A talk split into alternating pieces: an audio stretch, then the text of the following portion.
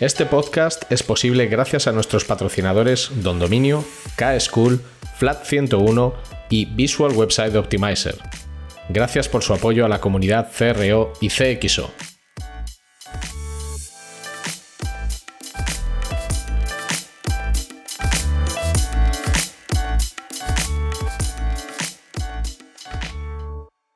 Mi nombre es Ricardo Tallar y estás escuchando CRO Café en español, el podcast de referencia en CRO y CXO, donde hablamos con profesionales digitales de todos los rincones del planeta sobre nuestro trabajo, con el objetivo de compartir, entretener y aprender.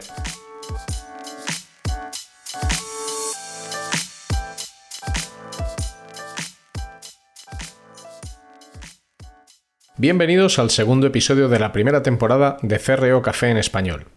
Hoy tendremos con nosotros a Víctor de la Iglesia, Data and Insight Solutions Consultant en Adobe, con quien hablaremos sobre el presente y el futuro del testing y la experimentación en productos y servicios digitales y de las herramientas de las que las empresas disponen para ello. Si quieres escuchar otros episodios de CRO Café en inglés o en español, puedes escucharlos yendo a la web cro.café o buscando en tu aplicación de podcast. Y si te gusta nuestro contenido, no olvides suscribirte.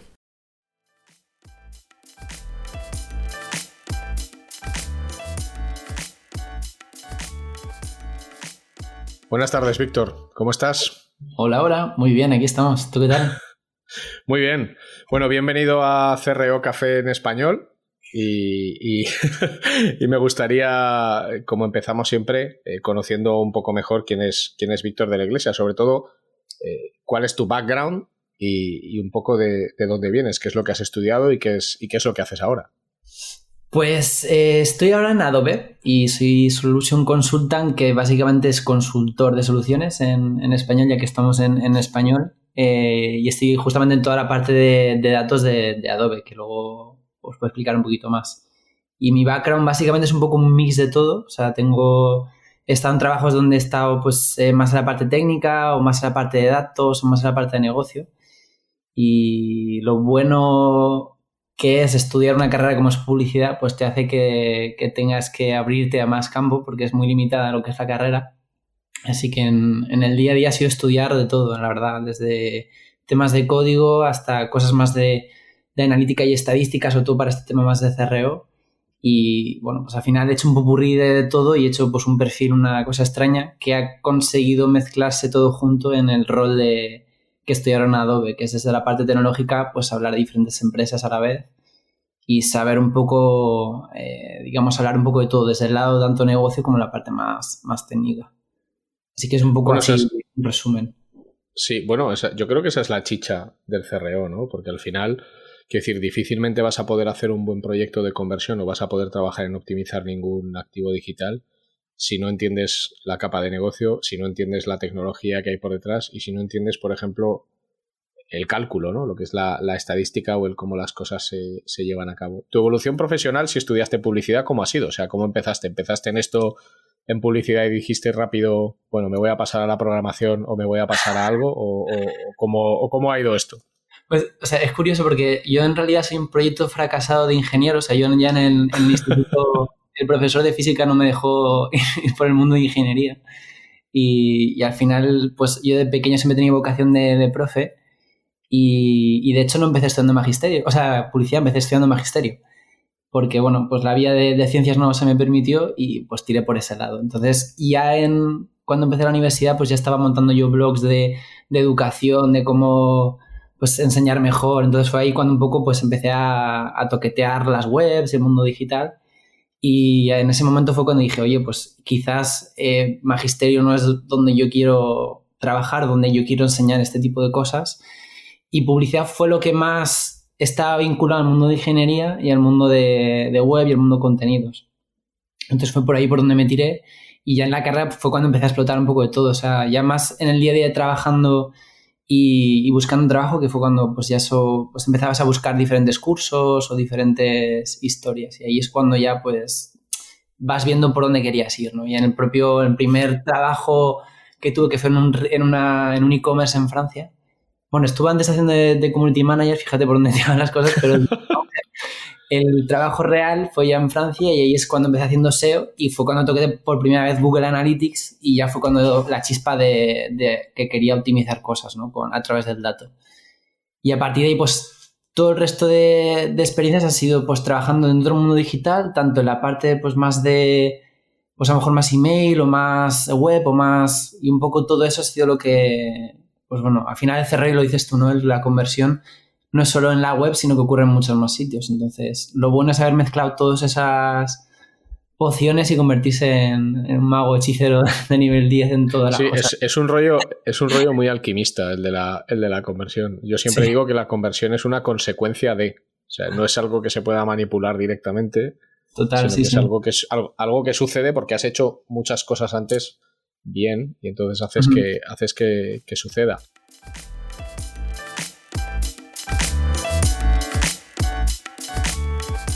No te vayas, que solo es un anuncio y volvemos.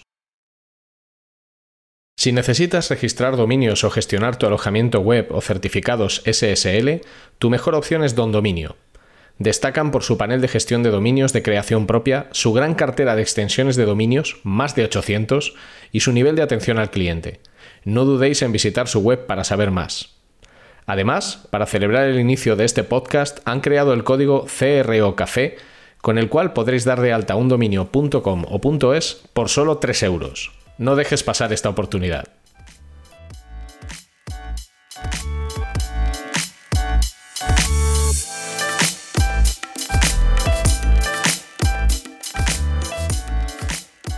Ahora estás en Adobe, que yo creo que es una empresa, pues que todos los que nos dedicamos a esto conocemos desde siempre. Vamos, yo por Photoshop, principalmente hace 500 millones de años, y por un montón de productos y de servicios digitales. Eh, pero claro, Adobe quizás tiene una, visibilidad menos digital eh, que, por ejemplo, otras empresas como pueda ser Google o como pueda ser Facebook o como pueda ser Apple. Eh, ¿Cuáles son los retos de Adobe en el ecosistema digital como empresa? O sea, tú desde dentro, ¿cómo vives o qué está haciendo Adobe para acabar teniendo una solución compacta o acabar ofreciendo una serie de soluciones eh, compactas y profesionales a las personas que trabajamos hoy día en esto. Ahora, yo creo que, o sea, Adobe pienso que sí que tiene un, pie en el mundo digital, pero quizás desde siempre ha estado más en la parte de contenido como tal. Eh, el challenge o el futuro de donde está yendo Adobe es a juntar ese contenido con el dato. Es decir, no solo trabajar el dato o la experiencia digital aislada, sino que el contenido es al final lo que el cliente ve, ¿no? O sea, digamos que cuando montamos modelos de Machine Learning, montamos recomendaciones, montamos un A-B el cliente se la suda con perdón. Lo que él ve al final es un contenido u otro. Entonces ese es el challenge que busca un poco Adobe, de juntar esos dos mundos eh, y ya no solo con la parte de Experience Cloud, que es el otro, digamos, el otro lado de Adobe, que no es la parte de Photoshop, eh, que es donde está pues un poco pues un Adobe Target, un Analytics, un Platform, eh, y junto también con la parte de, PDF, ¿no? que parece una tontería, pero muchas empresas pasan su negocio en un PDF donde hay que firmarlo. Entonces es un poco, eh, un poco ese mundo, ¿no? de, de, tanto contenido como datos juntos, es el, digamos, el futuro hacia donde va Adobe. ¿Y, tu trabajo en qué consiste? Porque al final todas estas cosas de Solutions Consultant y todo este tipo de, cargos que tenemos todos hoy día eh, son así un poco ambiguos a veces. qué, es, exactamente lo que haces cada día? Sí, digamos que en, las tecnológicas, es decir, en la, en la, venta del software hay como dos lados. Está el lado preventa y el lado postventa. Preventa sería antes de que un cliente contrata la solución o compra pues, un Photoshop, un Adobe Analytics, un Adobe Target y la postventa sería antes, o sea, ya después de que se ha comprado, pues quiero utilizarla, ¿no? Entonces, el Solution Consultant es una especie de híbrido que está mucho más en esa preventa antes de que se contrate la solución, porque tienes que, eh, pues bueno, enseñar cómo se utiliza la solución, cómo se junta con el resto de piezas que puede tener en un ecosistema una empresa. Eh, pero también tiene una parte importantísima que es en esa adopción de ese producto. Y ya no solo, eh, que sería más ese lado de la postventa, ya no solo por el propio cliente, sino también por el propio partner, que el, partner sepa utilizarla y sacarle el máximo partido al mismo tiempo. Pero el mundo Solution Consultant tiene un rol muy importante antes de esa compra de producto, que se vea y que se entienda por el cliente qué es lo que está comprando. Básicamente, es como una figura... decir, o sea, en, eh, o sea, en el fondo eres por simplificarlo mucho, como un traductor de necesidades, ¿no? Para realmente saber si las soluciones que en este caso facilita Adobe encajan para resolver los problemas que puede tener una organización. Exacto. Un profesor de magisterio infantil de la tecnología, Eso está bien, ¿eh? Eso, eso, eso está bien. Eso suena, eso suena muy, eso suena muy bien. Sobre todo porque a veces es, es complejo porque se viene de soluciones que siempre son gratuitas, entonces es muy difícil romper muchas veces las estructuras de la gente en la mente, como llegan y, están todo el rato comparando con la solución gratuita que tienen en casa o en la empresa para solución, solucionar cosas muy tácticas. Entonces tiene un punto de magisterio infantil porque tienes que contar lo básico, pero romper totalmente los esquemas para ir hacia una cosa que, se entienda mejor, hacia mejorar la el, propio negocio o simplemente la forma de trabajar que se estaba haciendo hasta ahora. Pero esto que dices es súper importante. O sea, yo, por ejemplo, eh, lo digo muchas veces, creo que los profesionales que trabajamos en esto tenemos una responsabilidad didáctica importante. Porque al final es muy difícil que un cliente o que una empresa compre algo, un servicio o que compre el hacer algo de una determinada manera, si no es capaz de entender eh, las bases sobre la que va a funcionar eso que quiere hacer. O sea, es muy difícil que alguien compre Adobe Analytics o que compre Adobe Target si no entiende qué es lo que hace en Adobe Target y sobre todo por qué esta solución y no esta otra que tengo que es gratuita en el mercado. ¿Qué me da esta que no me da esta otra? Totalmente, sí, sí. Y ahí hay, ahí hay una labor didáctica eh, importante. Mm. En el caso de Adobe, quizás las herramientas más conocidas que afectan a lo que es el mundo del CRO son Adobe Analytics, y Adobe Target. Sí. ¿Cómo ves tú el, Sí, sí, yo, bueno, podríamos añadir alguna más, pero yo diría que son las principales. ¿Cómo ves tú el futuro de, de, la analítica digital eh, y el futuro del testing o de la experimentación? Tanto a nivel de futuro cercano como a nivel de futuro ya más, más lejos. Sobre todo con los cambios que está habiendo últimamente con el tema de las cookies, eh, con el cambio que ha hecho Google evolucionando Analytics a, esta versión que vamos a llamar Google Analytics 4. ¿Cómo ves tú el futuro y qué lugar ocupa Adobe o cuál es la propuesta de valor de Adobe distinta respecto a lo que hay en el mercado? Pues eh, es un buen punto porque sobre todo es verdad que ahora suena muchísimo Google Analytics 4. Eh, a mí me gustaría que lo hubieran llamado Google Reporting 4 porque, o sea, básicamente cada vez que hacen un release lo hacen más complejo para la gente de analizar, que al final es un poco el futuro de, del cerreo, que es aprender de lo que hacemos, o de esas optimizaciones, o de esos tests, o de lo que sea. Y digamos que la visión que tiene el mundo digital Adobe, en la parte de Adobe Analytics, es básicamente hacer o subrayar el punto de Analytics, que todos esos datos que entran a la herramienta podamos analizar de una manera sencilla dentro de la solución sin tener que hacer exportaciones, sin tener que hacer SQL. Lo que está pasando con Google Analytics 4 eh, Google Reporting 4 es básicamente el coger el dato de cualquier sitio de, una propiedad de aplicación o de una web, donde sea, y llevártelo a BigQuery, donde tú haces SQL, preparas los datos y lo pasas luego a otra solución, que puede ser un Locker, que puede ser lo que sea. Entonces, el cambio de, o la, dónde está Adobe Analytics es justamente en esa pieza de, analítica, eh, que va muy de la mano con la parte de, Adobe Target. Que evidentemente Adobe Target es una herramienta pues, que intenta hacer pues, A-B testing, CRO, intenta hacer personalización, intenta hacer recomendaciones, eh, pero digamos que el valor añadido que aporta Target eh, es el poder llevar el contenido allá donde está el usuario, pero la pieza importantísima a la hora de trabajar de reo es aprender a través de la analítica, a través, o sea, que un, que un test funcione mejor o peor realmente nos tiene que dar igual. Lo que importa es saber por qué funciona mejor o por qué no funciona bien. Entonces, ahí la pieza de analítica busca hacer esa, ese análisis de, qué está pasando. Entonces, de cara al futuro, el mundo de Adobe Analytics, de hacia dónde va, pues ya no solo la parte analítica, sino... Eh, y ya no solo digital, sino intentar unir el mundo omnicanal donde está el usuario. Eh, y muchas veces, y seguro que luego lo hablamos, ¿no? Pero em, en temas de A-B-testing muchas veces digamos que la conversión no pasa en lo digital, sino que pasa en una tienda, pasa en un PDF, pasa en... Eh, entonces, ¿cómo consigues hacer que ese retorno de la inversión de ese test pues sea real, ¿no? Y cómo lo puedo visualizar. Entonces, justamente Adobe Analytics lo que hace desde hace un año que ha montado, que se llama Customer Journey Analytics, que intenta decirle un hasta luego analítica digital, eh, es justamente hacer analítica donde tú puedas unir diferentes eh, bases de datos, pero con ese objetivo analítico, seguir usando la misma interface de analítica digital de Adobe Analytics, pero para analizar mucho más allá de lo que pasa en una web o en una aplicación, sino qué pasa en la tienda, qué pasa en el call center y hacer cerreo en todos esos puntos, no solo en, ah, en un aspecto digital como puede ser la aplicación o puede ser eh, una web. Entonces eso sería, digamos, por dónde va el futuro de Adobe en, la analítica digital. O sea que en realidad la idea es evolucionar hacia un concepto de, data merging, ¿no? Donde al final yo lo que tengo es un sistema que lo que hace es poner en relación todos los datos de los que dispongo para darles contexto por decirlo de, esa manera. Como si fuera como si fuera un gigantesco sistema de atribución, pero pensando en datos, no, en la típica atribución de, medios publicitarios. Justo. Sí, sí, sí, dime.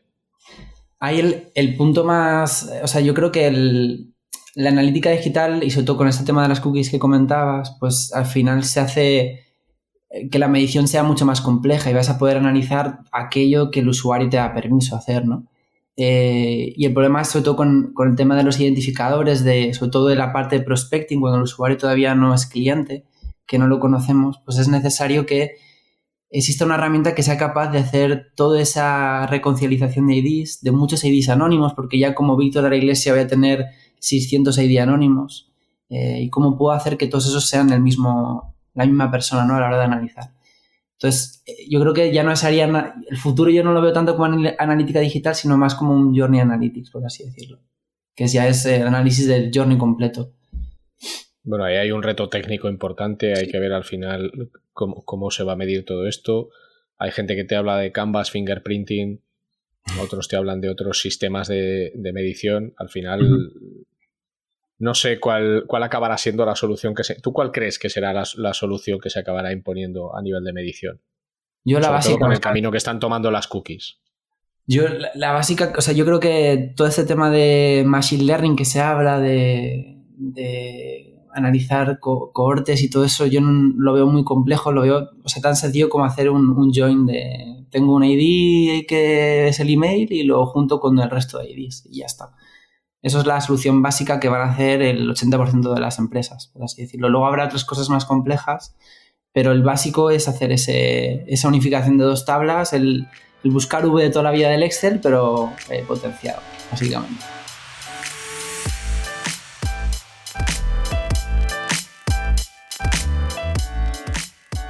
Ahora viene un poco de publicidad. Es solo un poco y la necesitamos para seguir haciendo el podcast.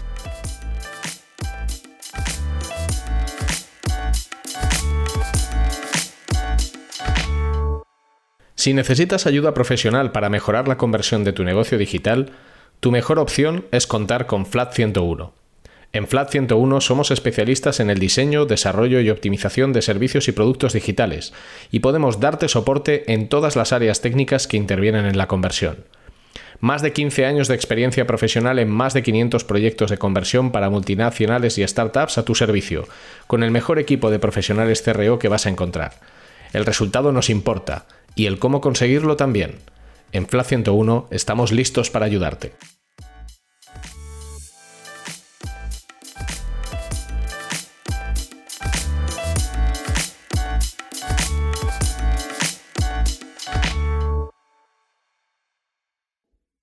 Por ejemplo, para que cualquier persona que nos escuche pueda entender esto, ¿puedes, ¿puedes contarnos una especie de caso práctico o caso de uso así al vuelo de cómo te reconocería un sistema si tú entras, por ejemplo, en la web A, luego en la web B, luego en la web C? Por ejemplo, eh, eso no se podría hacer. O sea, si entro en una web A, una web B, una web C, eso va a dejar de existir. O sea, eso no hay. No va a haber nada que te permita. O sea, esa publicidad que hacíamos antes de te busco en todos los lados, el remarketing de toda la vida, eso no creo que se llegue a poder hacer eh, bien para usuarios no conocidos, es decir, para un, usuario que llega por primera vez a una web, no vas a poder hacer remarketing de, cara a futuro, a no ser que te deje un identificador del tipo teléfono o email. Em, a nivel analítica y en modo caso de uso, eh, cómo hacer todo ese flujo, pues imagínate en un banco, ¿no? Eh, el usuario llega a la web y solicita una, hipoteca o hace una simulación de una hipoteca. Ahí ya te está dejando dos identificadores, el, anónimo, el Google Analytics ID o el Adobe ID. Eh, y cuando te deja ese correo o ese teléfono, que es para que tú pues cierres una cita o lo que sea. En ese caso, pues puede haber un IBITES en medio, ¿no? Y puede haber pues que el usuario haya caído en un simulador A y un simulador B. Y lo bueno que tienes es que tienes dos identificadores. Uno que te ha permitido, pues de manera aleatoria, distribuirlo a, una opción A a una opción B, pero al mismo tiempo tienes un ID de login que te va a permitir luego usarlo eh, o ese email para saber que esa misma persona, eh, cuando luego llama al call center o va a la oficina, pues ha cerrado esa hipoteca y se la ha llevado. Entonces tú sabes que ese test, pues no solo has conseguido que cierre una simulación, sino también una conversión. Entonces, todo ese flujo, eh, ese ID, digamos, de login de ese email o ese teléfono, es el que permite verificar a ese usuario en todo momento. Cuando ese usuario se va a la aplicación o para ver cómo está su hipoteca, se va a identificar. Si no se identifica es imposible, pero si se identifica y te da el permiso de que puedes utilizar sus datos, entonces es cuando ya puedes unir ese mundo de la web con ese mundo de la oficina donde ha cerrado la hipoteca con esa aplicación donde hace el seguimiento de la hipoteca. Entonces es, es una cosa súper básica, pero que es lo que se va a hacer en el corto plazo y que ya se estaba haciendo, ¿no? Pero a nivel Journey Analytics, en el caso de que analices todo ese journey de, cara a una IBTS o de cara a una personalización, pues es lo que te permite hacer eh, la visión de ese cliente allá donde esté. Es, bueno, es, la aproximación desde luego más, eh, más probable y sobre todo, por lo que parece, todo se va a basar en, cookies de primera parte. Desde luego, lo que es toda la parte de, remarketing habrá que ver qué sucede, ¿no? Pero bueno, es, lo que tiene pinta. Eh, hablando de test, claro, yo, por ejemplo, hice mi primer test en el año 2008 con Google Website Optimizer, que se presentó ese mismo año, si no recuerdo mal. Eh, han pasado 13 años ya. Y, por ejemplo, a mí me sorprende mucho ver en muchas organizaciones las mismas preguntas sobre el test que veía hace más de 10 años. con lo cual me, preocupa porque se ve un avance pues escaso, ¿no? se ve un avance, se ve, poco avance en, en, algunos casos. Por contra, en otras empresas el nivel de digitalización y de madurez es tan grande que el nivel de sofisticación en los test es, es brutal, ¿no? Por ejemplo, muchas de las empresas que optan por un nivel de sofisticación alto en sus test optan por Target. Como solución de, como solución de testing, frente a otras que hay en el, que hay, frente a otras que hay en el mercado y de las que podemos hablar también que no hay, que no hay ningún problema.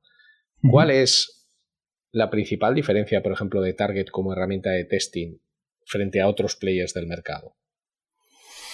Como puede ser, por decirte algunos, como puede ser Optimizely, como puede ser A-B Testy, como puede ser Visual Website Optimizer, como puede ser Google Optimize, me da igual en su versión free o en su versión 360. O sea, ¿Qué es lo que tiene diferencial o de propuesta de valor Target como herramienta de testing frente a otros players del mercado?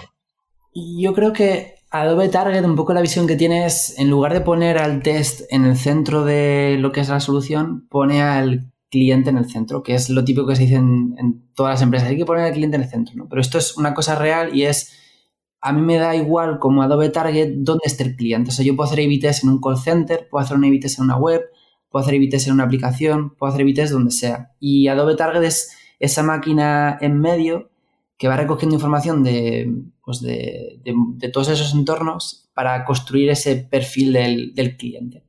Entonces, te permite de una manera sencilla eh, llevar ese IBTs a todos los canales que tú quieras, pero también no solo para hacer un IBTs sencillo de A contra B, sino también de temas de Machine Learning, donde puedes hacer eh, cosas tan sencillas como poder en tiempo real saber o inferir cómo es esa, ese, usuario y cualificarlo en una persona. Pues esta persona es del tipo Gold, que tiene de esta edad a esta edad y tiene pues estos, estos productos en su lista de productos visitados. Y a partir de ahí yo puedo generar diferentes opciones para, esa, eh, para ese cliente. Pero al mismo tiempo lo que intenta Adobe Target es no solo trabajar mundo cerreo de cambio colorines o cambio layouts de lo que es la web, sino que intenta meterse mucho en el contenido, que es la parte que comentábamos antes de Adobe, que es poder generar muchos contenidos diferentes y Adobe Target saber cuál es el siguiente mejor contenido que te voy a ofrecer en función de cómo te has comportado o cómo es tu, segmento de usuario. Y ahí trabaja tanto en la parte de, de, productos como tal de cualquier retail, de tener un montón de productos y hacer recomendaciones de, pues porque has visto este producto te recomiendo este otro, o porque has, eh, este tipo de usuarios ha comprado este te recomiendo esto otro, y poder trabajar con esas reglas que no sean solo una caja negra que suele pasar en muchas eh, tecnologías, sino que esté abierta tanto a nivel documentación de qué estoy haciendo por detrás y, sin, y además que tú puedas toquetear todo eso. Entonces, cubres todo el aspecto de CRO, desde lo más básico de un IB test de multivariable con un cambio de botón de color hasta voy a probar en la homepage cuál de estos seis criterios de recomendación es el mejor para este tipo de usuario en concreto.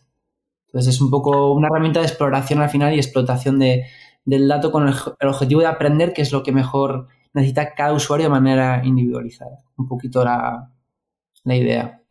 Te, te iba a decir justo esto, o sea, entiendo que frente a otras herramientas que se enfocan en la optimización de una URL específica, de modificar los elementos que tú ves en la URL específica, que al final es como todos hemos comenzado con el testing, ¿no? Con cosas sencillas. Target quizás tiene un enfoque más de experiencia. Es decir, no voy a testar una URL, una variación de una variable, eh, no voy a testar un ítem, un elemento, sino que voy a testar, o sea, o mi capacidad es testar una experiencia. Justo. O sea, de hecho, em, imagínate un usuario que llega a un e-commerce por primera vez y digamos que, yo, o sea, yo pienso que en, retail el CRO no está en cambiar color, el botón de color para que sea igual que el botón de Amazon naranjita y ya está, que es el que mejor funciona, ¿no? No, no, no está, no está ahí, no. Vamos, vamos a decirle a la gente que por favor no, no haga eso. Entonces, en tu homepage cuando llega un usuario por primera vez a la web, tienes una oportunidad brutal de llevártelo hacia, hacia donde tú quieras. ¿no? Eh, y ahí, una de las cosas que ya puedes trabajar para que veas que no es solo una URL, como comentas tú, eh, es el decir, oye, esta persona es la primera vez que llega o ya ha venido más veces o ya ha, visto algún producto. Entonces, en base a esa persona, ya puedo elegir dos tipos de criterio. Si es un usuario que viene por primera vez, te voy a poner un criterio de recomendación de productos que sea pues los más visitados en mi e-commerce o los más comprados, porque no tengo ni idea de qué ponerte. Pero cuando yo ya sé que has visitado un producto o una categoría, ya es cuando por detrás Adobe Target empieza la máquina y empieza a buscar pues cuál de estos que tú has visto es similar o más potencial a lo que has visitado por el precio, por el color, por lo que sea. Y ahí es cuando ya puedes decir, en lugar de ponerte los más visitados, ya sé más o menos cuál es tu comportamiento, pues en base a eso te pongo. Entonces, eso lo puedes hacer evidentemente en todo, en toda la web. Todas las recomendaciones, todas las áreas de producto van a cambiar en función de tu, visita. Entonces, como dices, no solo estás en una URL específica cambiando un botón, sino mucho más allá de eso. Entonces, te genera, digamos, casos de uso, como dices tú, un poco más sofisticados, que requieren a veces un poco más planificación y también darle más al coco al final, ¿no? que eso también cuesta muchas veces.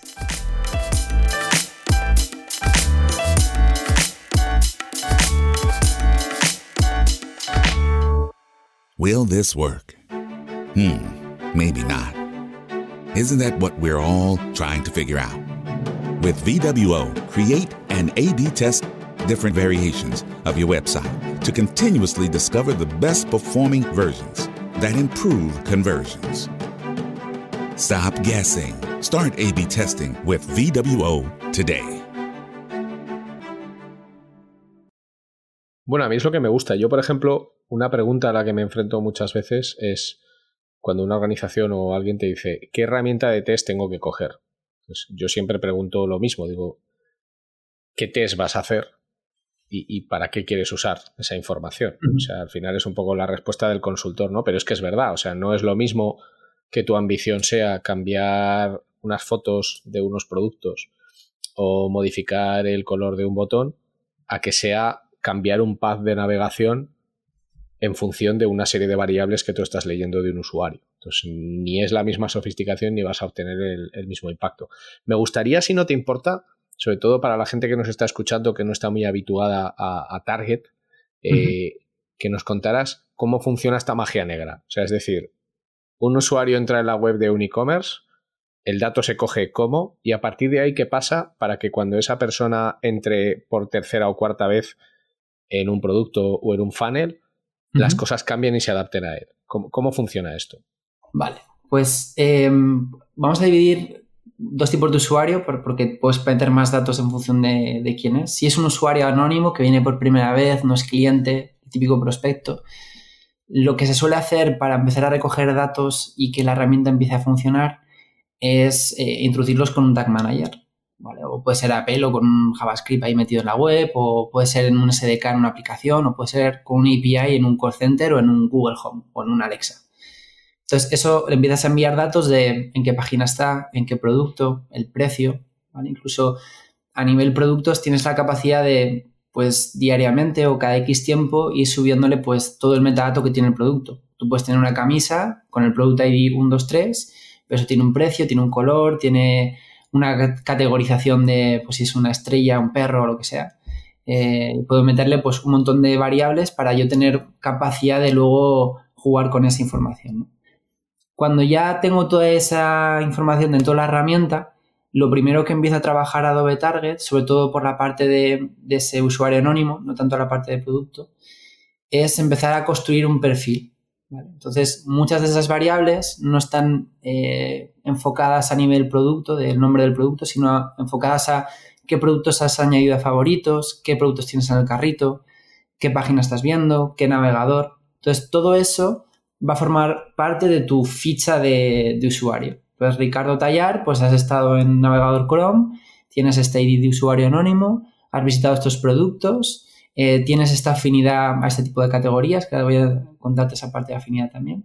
Entonces, digamos que vas creando una ficha que te va a permitir luego ir individualmente a cada usuario el poder ofrecerle cosas distintas.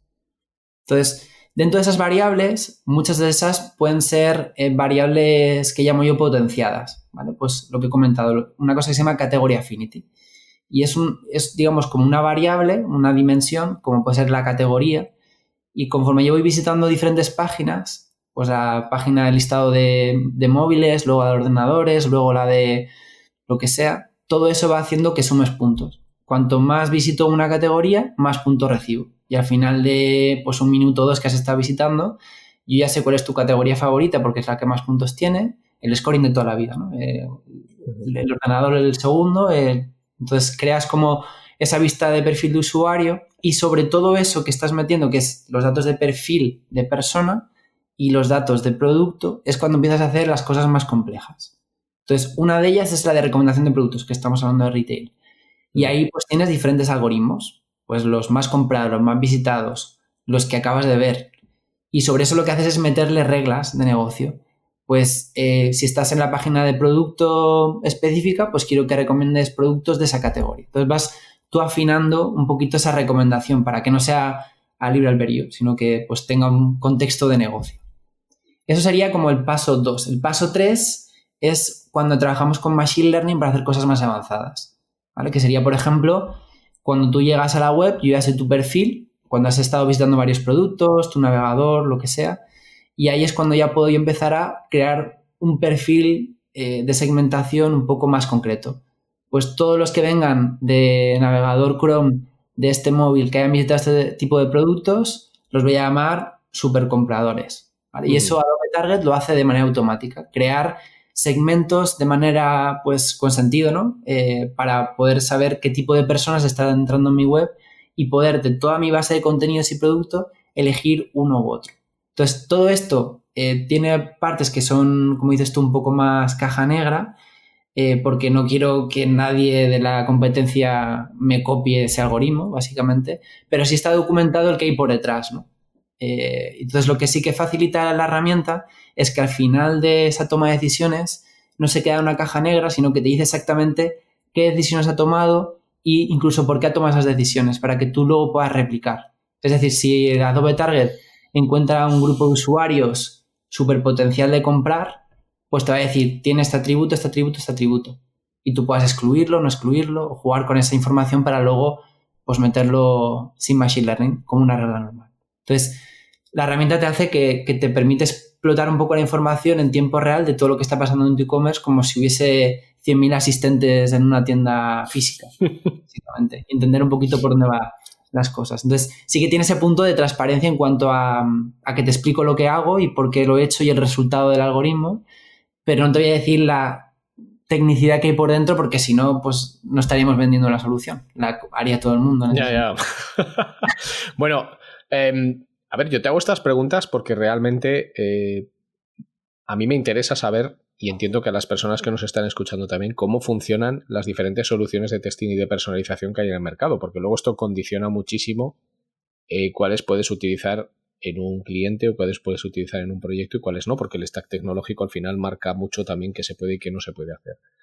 Olvidándonos de la parte de herramienta, para que no parezca que esto, digamos, es, es un anuncio de, de, Target, olvidándonos de la parte de herramienta, eh, ¿cuáles, ¿cuáles, son, ¿cuáles son, en tu opinión, los, o los que tú has visto más veces repetirse, los errores más comunes que se dan cuando una empresa quiere iniciarse en temas de testing y de, y de experimentación? ¿Cuáles son las cosas que más veces has visto repetidas que no deberían hacerse? Y hay una cosa, pero seguramente la audiencia y tú me vais a matar, eh, pero es ser súper estadístico. Es decir... No, no, no, yo estoy de acuerdo. No, no, yo, fíjate, yo en este... Luego hablamos si quieres de esto, pero yo en este punto estoy de acuerdo contigo. Pues yo lo que más veo muchas veces es el, típico parálisis por análisis, pero ya solo en la base fundamental de tengo que llegar al 95% de significancia para que mi test sea, ah, la leche. Al final, e, ese es un error porque muchos tests, por lo que sea, no tienen suficiente tráfico para llegar eh, y digamos que esa parte estadística está muy bien para ver que las cosas y seguir un procedimiento, pero sobre todo en empresas pequeñas, incluso en empresas grandes, para acelerar que pasen las cosas es mejor el ver que ese test está funcionando mejor, pero que te tiene que dar igual si sube un 1.3 el conversion rate o 1.2, porque al final da igual. Lo que importa es que esa nueva variación que has creado sea mejor que la otra, sin importar realmente el número exacto, que es al final lo que nos permite ese confidence level o esa significancia estadística, que al final en farmacia y en mil cosas es súper importante porque depende de si vas o no a matar eh, a alguien con una vacuna,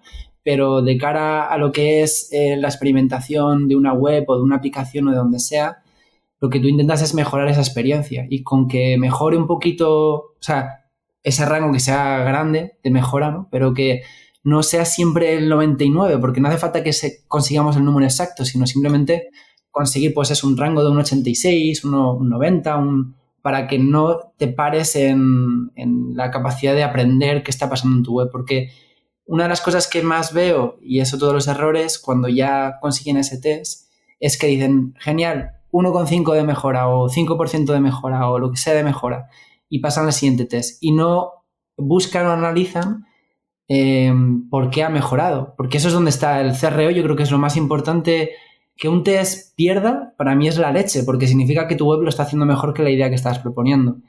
Pero tienes que entender el por qué no ha funcionado bien.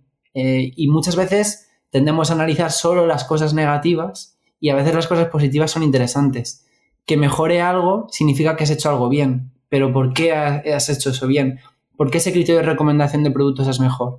¿Qué productos habían salido para cada usuario? O sea, al final por resumir, el primero es ser súper estadístico a muerte, que creo que hay que ser un poquito menos y tener un poquito más de intuición. Y el segundo es eh, sacarle realmente los aprendizajes a los test, no quedaste solo en un reporting de ha subido, ha bajado, lo paso a mi jefe y siguiente test, que eso es el, error de todo el proyecto de CRO.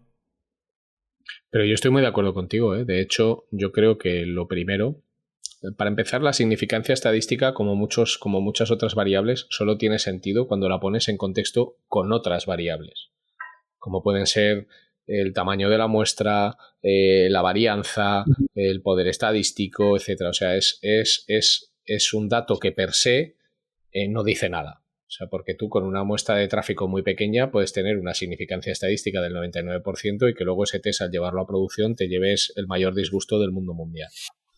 O sea que en ese sentido estoy de acuerdo contigo. También creo que se debe mucho a algo que a mi juicio no es bueno, y esto es una opinión personal, que es tener esa mentalidad tan data driven. Sí. Tan, tan data driven. O sea, yo la odio, yo la odio bastante, porque al final es como decir, bueno, como los datos me dicen esto, yo hago esto. pero te estás perdiendo el contexto. O sea, al final los datos te dicen eso en este momento por una serie de causas. Si no eres capaz de leer esas causas, te quedas con la versión más simple. Es como los datos me dicen esto, yo haga esto. Nosotros, por ejemplo, a nivel de trabajo, tenemos un foco más, mucho más data inform. Es decir, yo tengo datos, los datos me dicen esto, pero el que los datos me digan esto no significa que yo solo tengo que hacer lo que me dicen los datos. O sea, tengo que tener en cuenta lo que me dicen los datos. Pero a partir de ahí ya veremos. Yo, de hecho, soy cada vez más, más creyente del término CXO que del término CRO. O sea, al final CXO de Customer Experience Optimization, porque como hemos dicho antes, la conversión viene de la experiencia global, no de que tú pongas un botón de color naranja. Totalmente, sí, sí. Y, y ahí además es, o sea, creo que a nivel, y es lo que dices, o sea, hay que darle como intuición un poco al dato, ¿no? Porque al final, esto es como, como o sea, los que predijeron las ventas de este año en el 2019, o sea, habrán perdido el trabajo, porque según ellos, ahora tendríamos un montón de ventas, ¿no? En este año el e-commerce ha mejorado o lo que sea, pero con esto del COVID, fíjate, o sea, una variable que no entra, que no estaba en tus planes y cambia todo. Es un aprendizaje que cuando haces el análisis de por qué no ha subido o ha bajado, pues lo entiendes, ¿no? Pero yo creo que hay que tomar el dato como una referencia, pero yo creo que la intuición es importantísima es, y pasa en todos los lados, en, ¿cómo se llama esto? La, venta de, stock, no sé cómo se dice en, español. Eh, ¿La venta de stock? Pues la venta de stock, ¿no? La bolsa. Vale, vale, que no sabía. Pensaba que, hablabas de stock de almacenaje, no de. no de. No, no, vale, la bolsa. Sí, sí, la bolsa. La bolsa y una cosa que, es muy buena, que se, en, Cerreo se usa a veces, que es la media móvil o el, promedio corriente, que es un poco lo que te hace medir eh, cómo se está moviendo la bolsa, ¿no? Y eso, pues, es un indicador de tendencia, pero de repente un día, pues, pasa cualquier cosa y baja de golpe.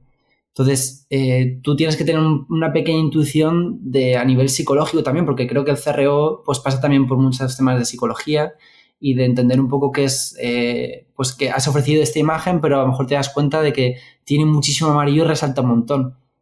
Y eso es lo que está haciendo convertir, no porque estés mejorando la experiencia. Entonces, es importantísimo tener un poco de intuición en ese punto de datos también.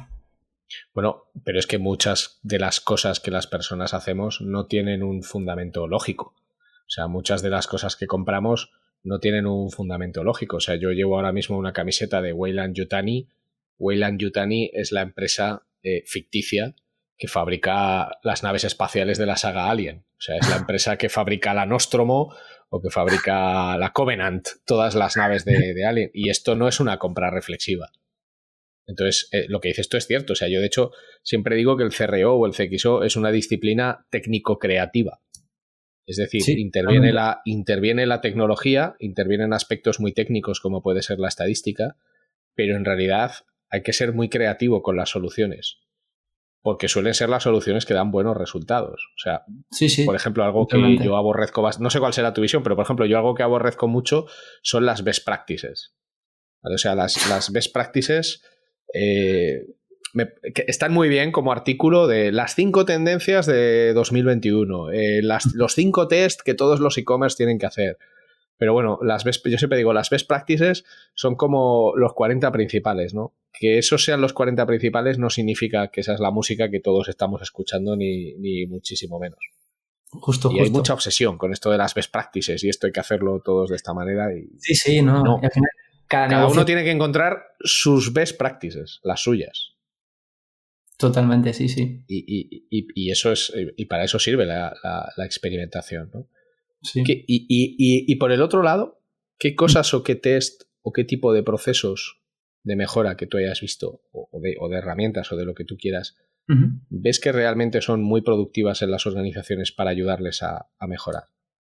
de cara, o sea, cómo hacer que funcione un proyecto de CRO. Sí, sí, sí, O sea, qué cosas sí has visto, a diferencia, o sea, en contra de lo que se hace mal, qué cosas sí has visto que se hace bien. Me da igual que sea un test en concreto, un, truco, un consejo, o un proceso, o, un lo que sea. Creo que la parte de organización eh, funciona. A pesar de que es verdad que cuando son células pequeñas y proyectos pequeños de CRO, porque cuando ya es un proyecto CXO de experiencia a lo bestia, ahí sí que es muy complicado organizar que los de email y los de la web se organicen, ¿no? Pero cuando son células pequeñas para resolver proyectos pequeños de CRO, yo veo resultados brutales, ¿no? El típico equipo que tiene un diseñador, un ingeniero o un desarrollador, un, un analista y trabajan conjuntamente en modo célula pequeña de cinco personas, yo siempre veo que salen bien. Y ya he visto tanto usando la tecnología que sea, que esos proyectos salen hacia adelante porque es muy operativo, ¿no? Tengo tres KPIs a mejorar y voy a por ellos y hago todo lo posible de cara a, sacarle el, el, mayor jugo. Y eso yo pensaba cuando estaba, porque ahora cuando estás en el cliente no tienes esa visión de qué pasa en otras empresas y cómo se organizan y te piensas que estás muy mal respecto a otras. Pero ahora estando en la tecnológica, que puedes ver pues casi todos los clientes, ves que el concepto de organización lo tienen bien, que luego hay algunas organizaciones más lentas o más rápidos, pero tienen ese muy vinculado al tema Agile y todo esto, pero tienen ese objetivo claro y sí que veo que está funcionando en muchas empresas eh, la organización buena de cara a proyectos de CRO.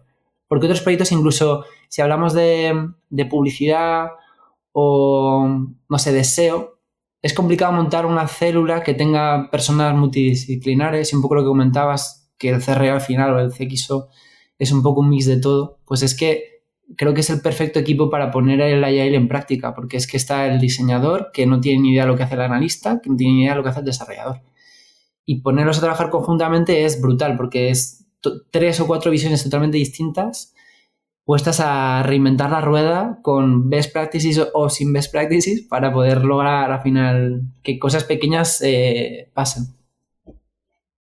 Sí, sí, es, es, eh, yo lo veo igual, ¿eh? o sea, de hecho, la idea de los equipos multidisciplinares es clave porque para encontrar la solución a un problema necesitas diferentes visiones. Y si solo tienes profesionales de un tipo, al final todo el mundo te da el mismo tipo de soluciones. Justo, sí, sí, si, Tú, si tú no recurres a alguien técnico o no recurres a alguien que esté habituado al manejo de datos, tu capacidad de encontrar el problema está muy, muy limitada, porque solo tienes mm. pues la visión de los que son como tú. Aquí estamos ocho de analítica digital analizando el problema y no lo encontramos. Claro, es que no es un problema de analítica. Sí, es un problema de tecnología o es un problema de creatividad. Y si no tienes perfiles de ese tipo en el equipo, pues no, pues no lo vas, eh, pues no lo vas a, a encontrar. Mm. Mm, dentro de, o sea, ahora casi todas las herramientas de testing han ido evolucionando a herramientas de personalización. Yo siempre digo que cuando se habla de la personalización de verdad, llegará el día que, que, una web, cuando tú entres, te diga, hola Víctor, ¿qué tal el día? ¿Qué tal te fue ayer la cena? Que ya sé qué tal y cuál. O sea, en realidad, aunque ahora hablamos de personalización, en realidad lo que hacemos es coger unas variables y en base a esas variables construir una experiencia o tal, pero no es, puede haber clústeres de usuarios muy pequeños, pero no es personal, no es no es one to one.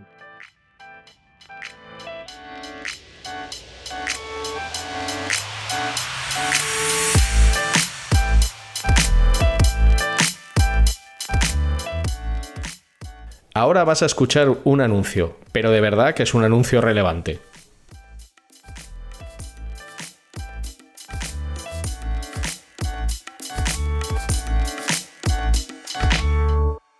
Conviértete en un experto en CRO y dedícate a una de las profesiones más demandadas del momento.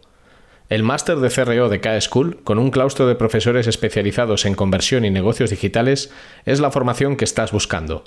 Un máster totalmente práctico, con profesores de alto nivel y en el que aprenderás las herramientas y técnicas necesarias para convertirte en un gran profesional. Estúdialo en modalidad presencial en Madrid o Barcelona o hazlo desde cualquier lugar del mundo en streaming. Más información en kschool.com.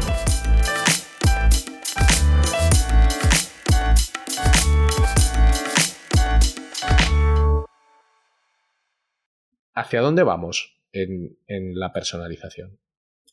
Yo creo que es. Em, o sea, hasta ahora las tecnologías de personalización y CRO, eh, yo creo que están muy enfocadas a, a solventar casos de uso muy pequeños o muy tácticos. Eh, y eso hace que pues, cosas como el Machine Learning se monte de una manera sencilla para que una persona, un CRO, un analista o una persona de negocio, con un clic pueda activar eso e intentar hacer ya ese one-to-one. eh, yo creo que la personalización va hacia justamente lo que dices del, del uno a uno, pero no se puede escalar si no tienes machine learning de cara a, qué puedo ofrecerle a esta persona. ¿no?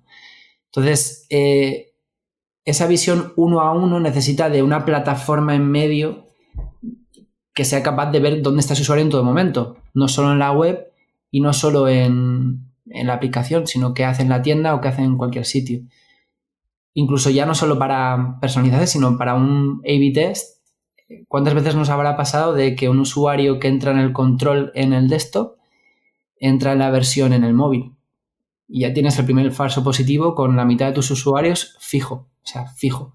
Entonces, necesitas em, que cuando lances un test, realmente pidas ese consentimiento para poder decir si estuviste en la cena o no, como ponías tú en el ejemplo. O sea, pedir muchísimo más consentimiento de qué puedo usar de tus datos y preguntarte incluso si puedes, si quieres participar en un test.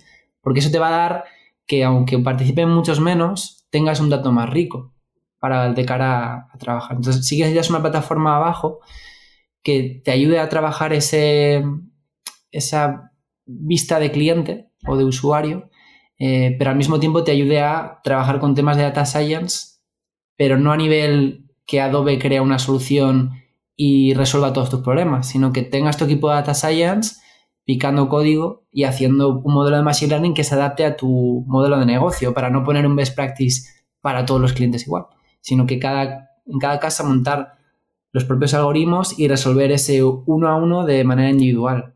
Eh, y ahí es donde necesitas saber qué le ofrezco en la web, qué le estoy ofreciendo en el call center y qué le estoy ofreciendo en todos los sitios para realmente llevar esa personalización a que sea consistente y que por lo menos, aunque no sepas dónde cenó ayer, que sepas que en el call center te acaban de ofrecer un préstamo y, tú no lo quieres. Porque cuando vuelvas a la web no puedo ofrecerte ese préstamo, te tengo que ofrecer otra cosa. Entonces, esa consistencia pasa por esa plataforma en medio. Ese tema de, tomar datos de tantos puntos es, verdaderamente es crítico. Me gusta mucho cómo lo, lo estás explicando porque es fácil visualizar ese tipo de futuro. Eh, tenemos que ir terminando ya.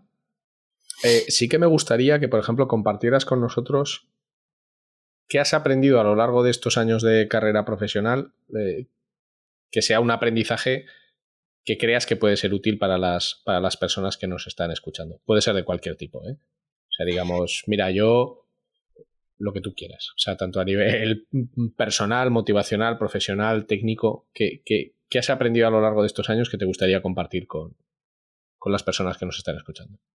Yo creo que, o sea, un poco también por cambiar de CRO y no hablar todo el rato de CRO, aunque estemos en un CRO. pues toco la, no, voy a decir, toco la batería, pero no.